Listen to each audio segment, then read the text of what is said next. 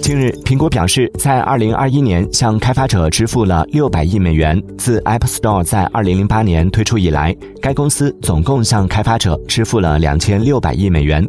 这表明 App Store 的销售仍然在以创纪录的速度增长。披露这一数字是苹果展示其服务业务增长趋势的一部分。对于分析师和投资者而言，这是一个重要信号。他们希望苹果不仅通过销售硬件，还可以通过销售服务和应用获得营收。根据 cnbc 分析师计算如果按照百分之三十的佣金计算二零二一年 apple store 的销售总量为八百五十七点一亿美元。